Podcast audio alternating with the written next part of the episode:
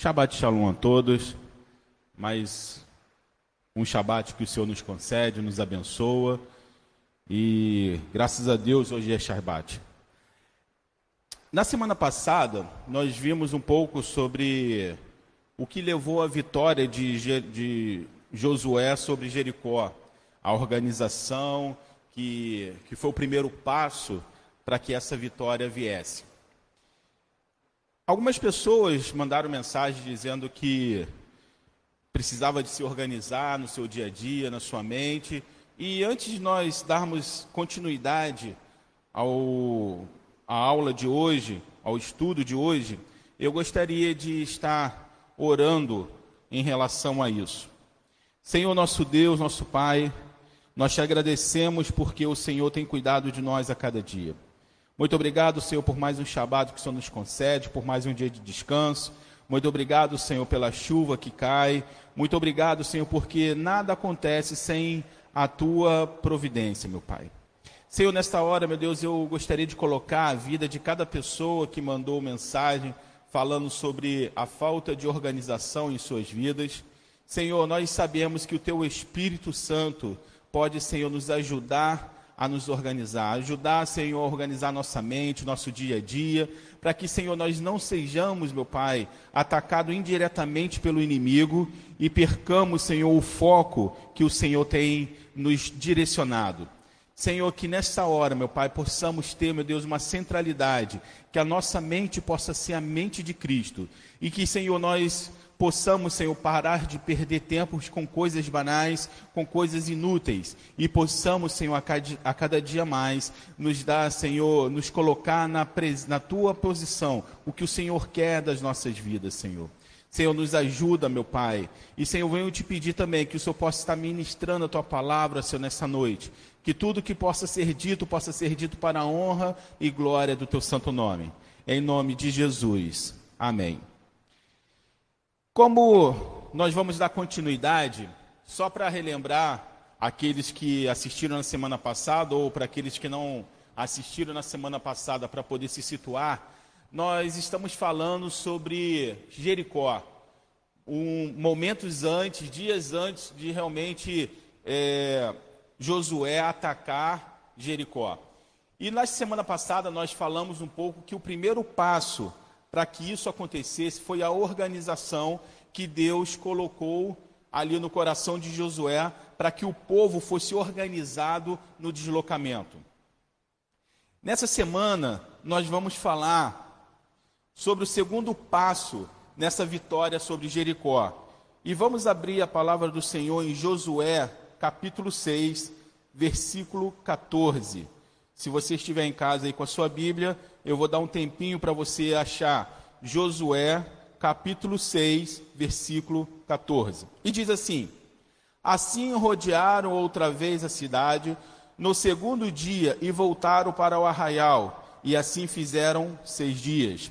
E sucedeu que, ao sétimo dia, madrugaram ao subir da alva, e da mesma maneira rodearam a cidade sete vezes. Naquele dia, somente rodearam a cidade sete vezes. E sucedeu que, tocando os sacerdotes pela sétima vez as buzinas, disse Josué ao povo: Gritai, porque o Senhor vos tem dado a cidade. Josué precisava estar bastante motivado para poder convencer os soldados, o exército de Israel, a ficar rodeando sete dias as muralhas de Jericó. Você concorda? Porque, teoricamente, uma coisa meio de doido, você ficar ali rodeando, rodeando.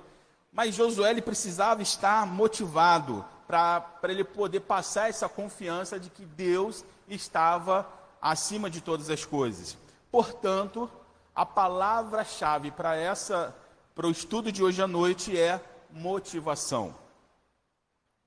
E essa motivação em que Josué foi contagiado, ele conseguiu passar para o exército de Israel ao ponto que, se você for observar, algumas tribos já estavam, é, já, já tinham suas terras. Eu não, não lembro exatamente agora quais são as tribos, depois eu vejo lá, você pode até dar uma olhada. É, algumas tribos já, já tinham suas terras, antes de passar o Jordão. E quando Josué vai entrar na terra prometida, ele chama esses homens, essas tribos, e fala assim: Olha, vocês é, fizeram um juramento que quando nós atravessássemos o Jordão, vocês também viriam conosco para poder ajudar os seus irmãos a também ter as vossas terras. E esse povo, esse exército, essas tribos que já estavam com suas terras, atravessam com Josué e Josué consegue motivá-las a fazer um ataque a Jericó. Dessa maneira, quando nós falamos em motivação, alguns anos mais tarde, ou milhares de anos mais tarde, nós vamos perceber que Jesus também estava motivado a cumprir a obra que o Pai o havia dado. Em termos de motivação, surge duas perguntas. O que motivou Jesus a entrar na o que motivou Josué a entrar na guerra por anos? Porque não foi só essa batalha de Jericó, teve outras, foram vários anos de batalhas, de conquistas que o Senhor foi dando a Josué. Mas o que, que motivou Josué a lutar durante tanto tempo da sua vida? E, e no mesmo ponto, o que motivou Jesus a passar tudo que ele passou? São duas perguntas que a gente deveria fazer. O que, que motivou Josué a lutar durante anos e o que, que motivou Jesus a passar por todo o sofrimento que ele passou? Por definição, dizem que motivação ela está diretamente associado ao fazer o que você gosta. Eu me lembro que no quartel eu tive muitos amigos, e eu inclusive era uma dessas pessoas que amava fazer o que fazia. Por várias vezes eu, eu dizia que eu não estava no exército pelo dinheiro, estava porque eu gostava de estar lá. Então, a motivação, ela também ela, ela pode estar diretamente atrelada a fazer o que você gosta. Então você fica motivado, você acorda todo dia motivado a fazer aquilo porque você gosta. No caso de Josué, podemos até dar uma desculpa que ele gostava de ser soldado, por isso que ele estava motivado a lutar tantas guerras que ele lutou. Mas o que motivou Jesus? Se Josué tinha a motivação da guerra, e Jesus tinha motivação o quê? Do sofrimento? Josué, se você for lá olhar a vida de Josué, Josué ele vai morrer de causas naturais. Mas Jesus, ele vai ser crucificado. E ele sabia que ele seria crucificado.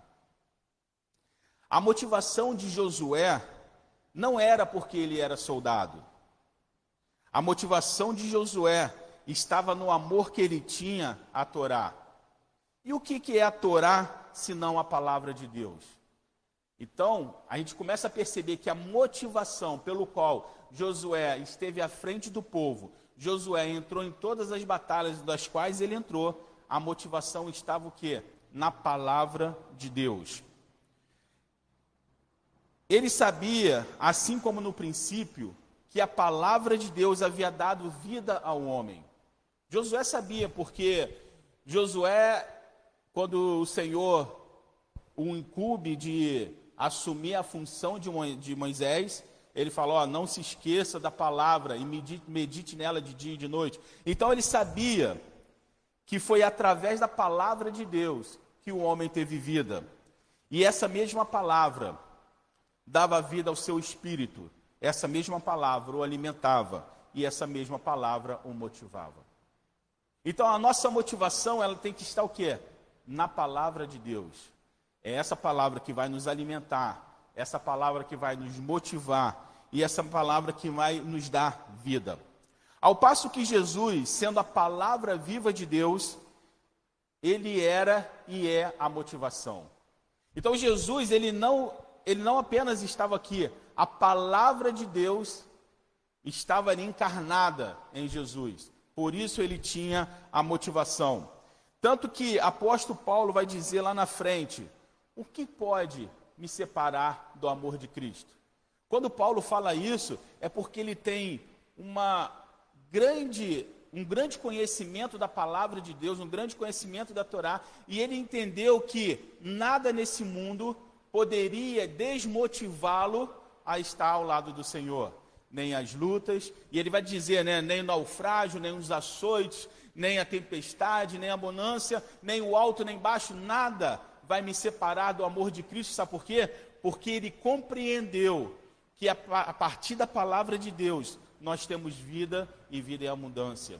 E Jesus, tendo essa mesma motivação, por isso que ele foi até o final. Mesmo chegando já na reta final, ele faz aquele pedido ao Pai: Pai, se possível, passe de mim o teu esse cálice, mas todavia não seja feita a minha vontade, mas seja estabelecida a tua palavra que foi dito ainda antes da criação do mundo. Então, Jesus estava motivado por causa disso, e Josué, ele estava motivado em entrar em guerra, em, em lutar por causa da palavra de Deus. Por associação, vamos dar um exemplo para que possamos entender um pouquinho mais sobre o que é a motivação.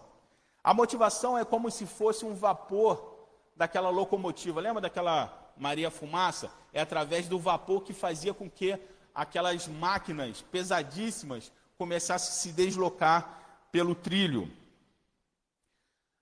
A locomotiva, ela sem aquele vapor, ela continua sendo uma locomotiva, certo?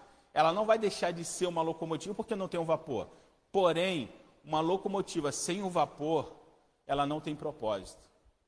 Se nós pegarmos algumas, alguns terminais de trem aí pelo Brasil, lá em Minas você vê até alguns assim, algumas locomotivas paradas, elas não têm mais uma funcionalidade, elas estão paradas, ou seja, elas perderam o seu propósito. O homem sem a palavra de Deus, ele não deixa de ser homem, ele continua sendo um homem. Mas ele é um homem que sem propósito, sem vida e sem motivação. Não é porque você deixou, que você não tem a palavra de Deus, que você vai deixar de ser homem. Você continua sendo homem. Mas é por isso que muitas pessoas não têm um propósito na vida, não têm uma motivação, não têm vida na sua própria vida. Parece uma redundância, mas não tem vida. Eu essa semana eu, eu vi uma foto que me chamou muita atenção. É, foi a última foto tirada daquele ator é, Bruce Williams, acho que é isso o nome dele. Não, não é Bruce Williams, não, é outro que fez uma babá quase perfeita. Robbie Williams. E essa foto foi tirada porque ele foi num, num, num restaurante, como se fosse um McDonald's, e ele entrou naquele lugar e a atendente viu e reconheceu que era Robin Williams e pediu para que tirasse uma foto com ele. E aquela foto ela foi tirada, mas se você observar, o rosto dele não tem nenhuma alegria, não tem nenhuma vida. O rosto dele estava completamente abatido. E a atendente do lado, toda sorridente, porque eu estou tirando uma foto com Robin Williams aquela seria a última foto, porque naquela noite ele cometeria suicídio. Uma vida sem propósito, uma vida sem a palavra de Deus. E aí na legenda, essa foto eu vi até foi no Instagram, e na legenda fala assim: como, como a atendente poderia saber que um homem riquíssimo como aquele, famoso, queridos pelos fãs, poderia estar tão imerso numa depressão, como ele estava. Será que ela perguntou para ele: Posso te ajudar de alguma forma? Não. Sabe por quê? Porque as pessoas não sabem o que se passa dentro dos nossos corações. Isso é algo que, quando nós não temos a palavra do Senhor, quando não, não temos o Senhor, é uma guerra que fica dentro do nosso coração. E eu vou te falar, muitas vezes nós somos derrotados nessa guerra porque nós não temos a motivação para vencer essa batalha. Então, um homem sem a palavra de Deus, ele é um homem que não tem motivação. A falta de pressão na locomotiva vai deixar ela estagnada, parada. A falta de pressão ou a depressão deixa um homem paralisado, deixa um homem sem propósito. Eu estive numa igreja em que uma pessoa teve uma depressão tão, tão profunda que foi a primeira vez que eu vi algo dessa natureza e me chamou muita atenção. E era uma pessoa que era muito ativa na obra, geralmente quando tinha alguma obra para se fazer, ele, ele era o primeiro a, a se candidatar, ele fazia, ele era rápido, mas num determinado momento, a depressão o acometeu e ele não saía de dentro do quarto. E isso durou meses, ou seja, paralisou ele. Ah, mas será que ele não tinha a palavra de Deus? Não estamos aqui dizendo se ele tinha ou não tinha, mas uma coisa é certo: a palavra ainda não tinha germinado da forma como precisava germinar, porque Elias passou por esse problema. Elias ele se esconde numa caverna, ele quer morrer. Em outras palavras, se é um, um psicólogo que vai analisar aquela situação, vai falar assim: não, esse rapaz aí estava começando a entrar na depressão, ele quer, ele quer morrer. Ou seja, é como se o propósito tivesse acabado. Qual era o propósito de Elias? Pregar a palavra de Deus. Mas quando ele acha que todos morreram, e aí é onde começa a guerra dentro de você. Ele tem uma informação que não é verdadeira, essa informação entra no seu coração, cria uma tempestade, ele não é capaz de, de aplacar com aquela tempestade, ele acaba sendo o quê? Sugado por aquela tempestade. No entanto, Deus aparece para ele depois de uma tempestade, depois do vento. Isso tudo é o que passa na nossa vida. São ventos fortes no nosso coração, são tempestades, mas Deus não está em nenhum deles. E você está tentando procurar, mas eu, eu estive na igreja a minha vida inteira, eu já li a Bíblia duas, três vezes, meu irmão. Mas ainda falta conhecer um pouquinho mais de Deus. E no momento que o Senhor aparece para Elias e conversa com Elias, Elias retoma a sua jornada e continua o que? O seu propósito. A falta de pressão ou a depressão ela paralisa o homem, mas a palavra de Deus faz com que o homem se movimente. Sabe por quê? Porque sem movimento não há vida.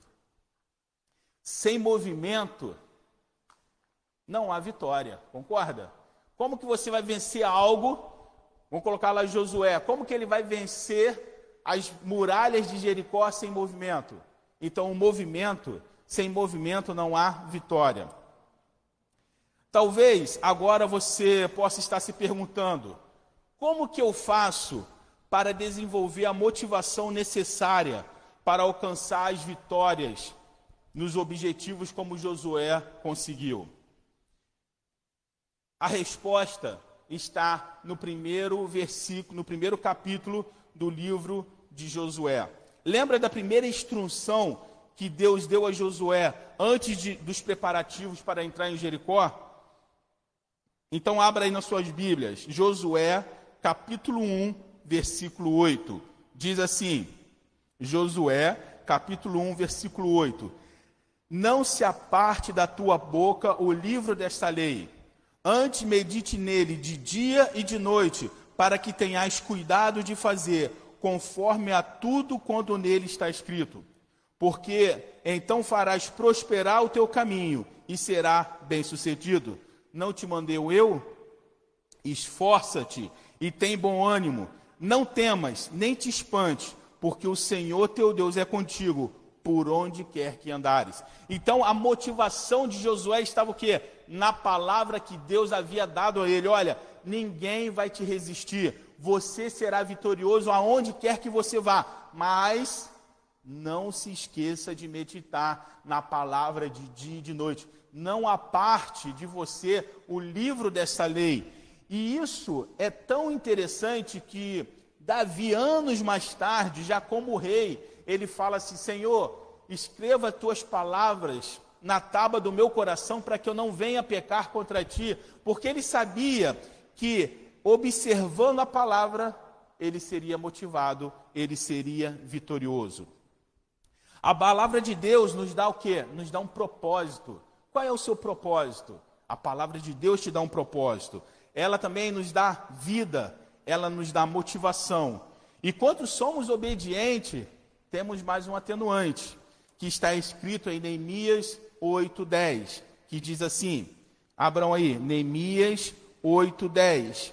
Disse-lhe mais: Ide, comei as gorduras e bebei as doçuras, e enviai porções aos que não têm nada preparado para si, porque esse dia é consagrado ao Senhor. Portanto, não vos entristeçais, porque a alegria do Senhor é a nossa força. Então, o que, que nós aprendemos aqui? Que quando nós observamos a palavra, quando nós fazemos a vontade do Senhor, e o Senhor se alegra disso, a alegria do Senhor é a nossa força. E vale lembrar que, que quando Deus se entristece com o povo de Israel por causa do pecado da capa de Acã, o que, que acontece? Josué vai ser derrotado na batalha de Ai. Mas todas as vezes que ele vai fazendo a vontade do Senhor, ele é vitorioso. Interessante até nessa batalha de Ai, que a gente vai falar talvez na semana que vem, mas só um, spoiler do que vai ser dito. O interessante sobre essa batalha que quando ele perde a batalha, ele, ele questiona ao Senhor por que, que aquilo aconteceu. Josué fala: Senhor, mas o Senhor não disse que o Senhor nos daria a vitória? É como se Josué estivesse dizendo assim: Olha, eu cumpri todos os mandamentos, tudo que o Senhor falou para eu fazer, eu fiz. Por que não, não, eu não consigo compreender por que, que nós fomos derrotados em Ai? E aí depois ele vai descobrir que Acã, ele pega uma das capas uns utensílios ali de Jericó e aquilo ali traz a derrota. Ou seja, aquilo ali entristeceu o coração do Senhor. E uma vez que o Senhor está entristecido, a força da nossa vitória ela está corrompida, porque se a palavra está dizendo que a alegria do Senhor é a nossa força, então se o Senhor não está contente conosco, fatalmente seremos derrotados, como aconteceu em Ai. E interessante é que quando Deus ele está contente com as nossas vidas, nós somos vitoriosos. Uma dessas, uma dessas é, que nós podemos lembrar foi quando Jesus ele vai ser batizado e aí a, as nuvens do céu se abrem e vem uma voz e diz: Eis aí o meu filho amado, em quem tenho prazer. Ou seja, Deus tendo prazer em Jesus. Isso está em Marcos 1, 11, 12. É interessante nós lermos. Marcos 1, 11, 12, que diz assim: E ouviu-se uma voz do céu que dizia: Tu és meu filho amado, em quem tenho prazer. E logo o Espírito o impeliu para o deserto. Logo depois que ele recebeu a palavra de que o pai estava feliz com a vida dele, Agora ele é levado para onde? Para o deserto. E ali no deserto é onde ele vai passar a grande tentação. E o interessante é que o diabo até tentou, mas foi derrotado pela palavra e pela alegria de Deus em relação ao seu filho. Ou seja, eis meu filho amado em quem eu tenho prazer ok, pode ir para o combate, porque agora você está preparado, porque se eu tenho prazer em você, você não será derrotado. Ele vai para o deserto 40 dias e 40 noites sem comer e sem beber. O diabo tenta de todas as formas tentá-lo, mas ele vence de todas as formas através do que? Da palavra de Deus. O que você está me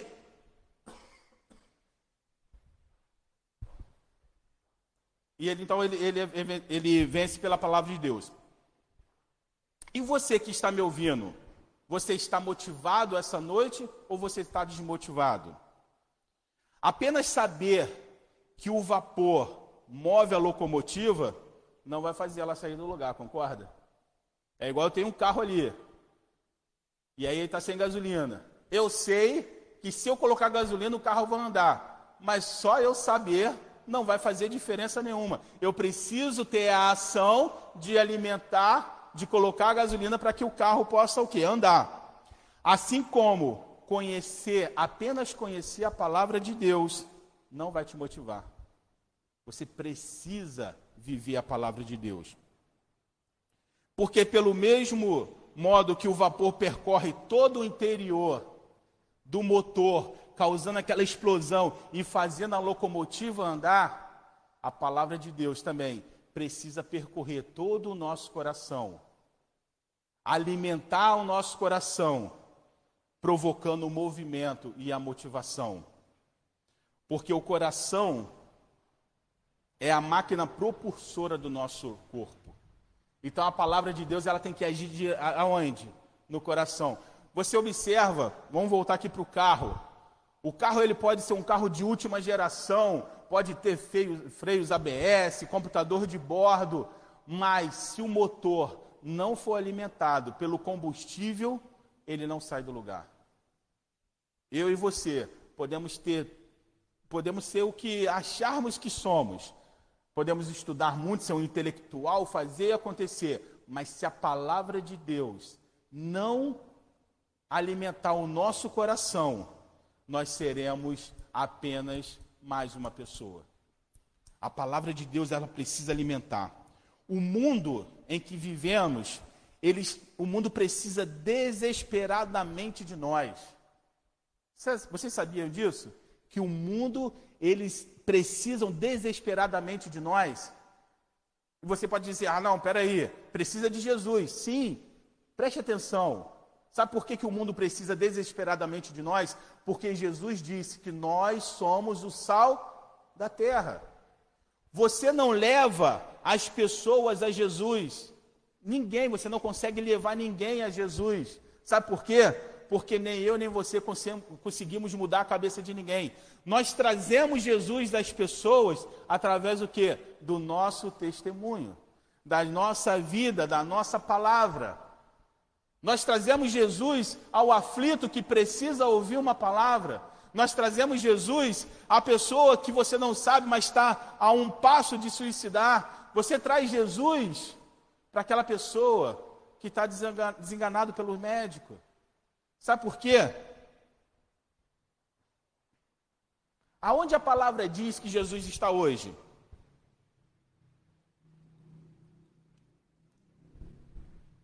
Aonde a palavra de Deus diz que Jesus está hoje? Sentado à destra do Pai. E ele só vai se levantar da destra do Pai para o quê? Para vir buscar a sua igreja. Então, quem é que faz o trabalho de levar Jesus às pessoas? É eu e você. É nossa responsabilidade. Nós queremos jogar essa responsabilidade para Jesus para que nós não tenhamos que fazer algo que nós precisamos fazer. Que é o que? Ser testemunhas do Evangelho. Quando o Senhor ele vai aos céus, o que, que ele fala para os discípulos? Ficar em Jerusalém até que do alto sejais o que revestidos. E quando isso acontecer, não fique em Jerusalém, espalhem-se, pregue a palavra, seja testemunha, pregue em tempo, pregue fora de tempo, mas façam propagar o evangelho. Por isso que o mundo precisa desesperadamente de nós. E isso ficou muito claro para mim, principalmente quando começou essa pandemia, onde as pessoas ficaram desesperadas. E diga-se de passagem, alguns crentes também ficaram desesperados. Aonde nós tínhamos a maior oportunidade de trazer esperança, nós ficamos com medo. Nós não falamos, nós ficamos apavorados porque a morte estava à direita, a morte estava à esquerda. Então, você precisa arriscar da sua Bíblia aquele versículo que diz que você não temerá que mil pode cair ao seu lado e dez mil cair à sua direita e você não vai ser atingido. Nós precisamos realmente viver o que nós pregamos.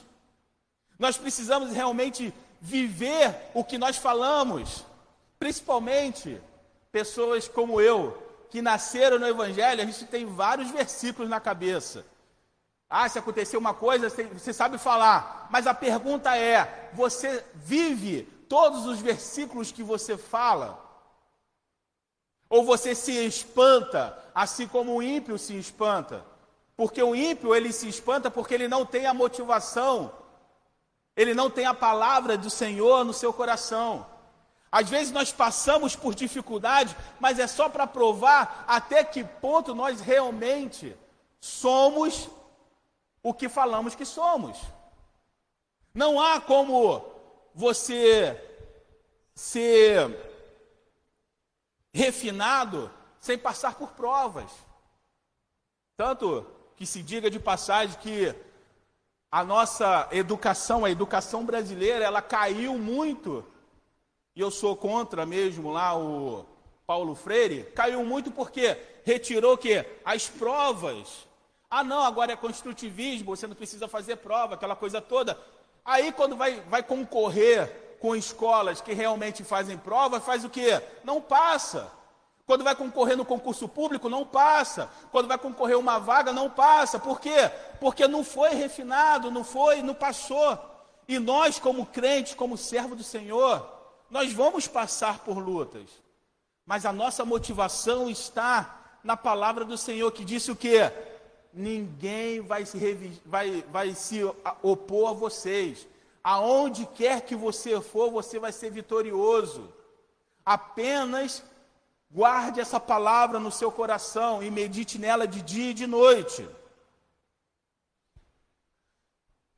As nossas palavras, os nossos atos e até mesmo o nosso estado de espírito influencia as pessoas que estão do nosso lado. Quando estamos motivados pela palavra de Deus, todos percebem, principalmente no tom da nossa voz. E sabe aonde que, que eu vejo isso? Eu vejo um Jesus altamente motivado em Mateus 7, 28, que diz assim: E aconteceu que, concluindo Jesus o seu discurso, a multidão se admirou da sua doutrina, portanto, os ensinava como tendo autoridade e não como os escribas. Então, só uma pessoa motivada tem autoridade. Se você não tem motivação, você não tem autoridade para falar. Você fala meio que morrendo. É igual aquele vendedor que quer vender algo. Não, eu estou vendendo esse teclado, ele é muito bom. Mas pela motivação do cara, você fala: nossa, não dá nem vontade de comprar, vou em outra loja. A motivação da palavra do Senhor, ela, ela muda até a nossa voz, nossa forma de, de estar no meio das pessoas. Tanto que era muito comum alguns anos atrás, não sei se hoje acontece, das pessoas falarem assim: rapaz, você é uma pessoa diferente. Por acaso você é crente? Já ouviram isso? Eu já ouvi algumas vezes. Porque a sua forma de falar, o seu, a sua forma de agir é diferente. Nós precisamos ser diferentes. Os escribas, embora conhecessem a palavra, eles eram o quê? Religiosos. Lembra da, da locomotiva? Não adianta apenas você saber que o vapor vai fazer uma locomotiva andar. Mas se você não viver, se você não movimentar isso, ela não vai sair do lugar. E os escribas eram o quê? Apenas religiosos. É como quem conhece apenas o quê? Pela teoria. Não está na prática, conhece o quê? Apenas na teoria. Eu, eu lembro que quando eu era mais novo, e às vezes, logo assim que eu entrei para o quartel, Aí vinham algumas pessoas falar sobre quartel comigo. Ah, porque é isso, aquilo, aquilo outro. Mas muitas dessas pessoas nunca tinha servido e eu ficava pensando: o que, que essa pessoa sabe do que ela está falando se ela nunca passou por nada do que se passa dentro do quartel? Então a credibilidade ela tem que estar o quê? Aonde você vive o que você fala. Mas Jesus, por que, que ele tinha tanta autoridade? Porque ele era o quê? A palavra viva. É como um vendedor de automóvel. Vamos colocar aqui um vendedor de, um, de Ford, um carro Ford. E aí ele vai até o seu cliente que ele quer vender aquela marca Ford. Só que quando ele vai para o seu cliente para poder vender aquela marca, ele não vai dirigir um Ford, ele vai dirigir um Honda. Então, por mais que ele chegue lá e fale tudo sobre o Ford, que é um carro excepcional, é um carro bacana, o cliente vai olhar para ele e vai se perguntar: se esse carro é tão bom, por que, que ele está dirigindo um Honda ao invés de um Ford? Não podemos ser apenas um ótimo palestrante. Meu irmão, isso é o que mais tem. E, e isso ficou muito evidente no início dessa pandemia. Muitos palestrantes, muitos coaches, todos desapareceram. Sabe por quê? Porque na teoria tudo funciona, mas na prática, meu irmão, é diferente. Na prática, se o Senhor não estiver do seu lado, toda a sua teoria ela cai. Tem, a, é, é, a gente ouvia muito que todo plano é perfeito até o primeiro contato com o inimigo. Sabe por quê? Porque na sua cabeça tudo vai dar certo. Não tem erros, né? O tempo tem que mudar, tudo vai dar certo na sua cabeça. Mas no momento que você coloca isso na, no original, ali na prática, tudo muda. Então, nós não podemos ser apenas bons palestrantes, mas precisamos viver a palavra. Sabe por quê? Porque um dia seremos confrontados de tudo que nós falamos. Todo, tudo que, que, que, sai da nossa boca um dia será é, requerido toda a palavra que falamos. Então não podemos ser apenas um bom palestrante. Estaremos apenas, se formos apenas um bom palestrante, estaremos apenas salgando demais o alimento. E o, e o resultado disso é que as pessoas vão rejeitar o alimento. E isso será por culpa minha e por culpa sua, que fala muito, mas não vive o que faz. Então nós precisamos ser sal da terra, sim, na medida certa. Nem muito sal e nem, muito, e nem pouco sal. É igual a pessoa que cozinha. A pessoa que está cozinhando, se ela vai temperar, vamos colocar lá um feijão, provando o feijão, dificilmente ou vai ficar sem sal ou vai ficar salgado. Mas se for colocar no olho, o que, que acontece? Ou fica sem sal ou fica salgado, porque não está vivendo o que está fazendo. E assim é a nossa vida, se nós não vivermos o que nós falamos, nós vamos salgar a comida, ou então ela vamos deixar essa comida sem sal, e as pessoas não vão querer mais alimentar dessa palavra, e a culpa será minha e será sua. Por isso que nós precisamos viver o que nós falamos. Precisamos deixar que a palavra flua em nossas vidas e mude todo o nosso ser. Quer uma boa motivação para pregar a palavra? Deixa a palavra mudar o seu ser te dá uma nova perspectiva de vida. Você vai falar com tanta espontaneidade que as pessoas que estiverem à sua volta vão ser curadas, libertadas por, pela sua palavra. E deixa que a palavra do Senhor organize os seus pensamentos. Como falamos na semana passada, muitas vezes nós somos temente a Deus, nós observamos a palavra, mas não conseguimos ter êxito nas coisas que fazemos porque somos desorganizados. Muitas vezes sabemos o que precisa ser feito, mas não temos força para fazer, porque a nossa mente está desorganizada. Mas em nome do Senhor Jesus, nós pedimos que o Senhor organize a nossa vida, organize a nossa mente, organize as nossas tarefas, para que possamos ter a vitória, para que possamos estar motivados a derrubar as muralhas que nos separam da vitória que o Senhor tem preparado para mim e para você. Cada um de nós temos muralhas diferentes. A minha muralha é diferente da sua, a sua é diferente do outro. A minha muralha é diferente da minha esposa, a minha esposa tem suas muralhas que precisa ser vencida, que é diferente das minhas. Mas no final de todas elas, só existe uma coisa que vai fazer com que essas muralhas caiam: é a palavra de Deus. E se você e eu fomos fiéis à palavra do Senhor, não existe muralha que vai nos separar da nossa vitória, porque a nossa vitória já foi decretada na, através da morte do Senhor Jesus ali na cruz. A palavra de Deus, ela não tem que trazer medo para você. A palavra de Deus, ela não tem que trazer ansiedade para você. A palavra de Deus, ela tem que trazer paz, conforto e tranquilidade. Porque o Senhor disse uma vez: o seu fardo é pesado demais. Deixa seu fardo de lado e carrega o meu, porque nele há esperança, nele há vitória, e nele você estará guardado debaixo das minhas asas. E o Senhor quer fazer isso comigo e com você. Ele diz: tão somente atente a, a ouvir e cumprir toda a palavra que está escrito e não se aparte dela nem de dia nem de noite, mas medite, e aí você será bem-sucedido aonde quer que você vá.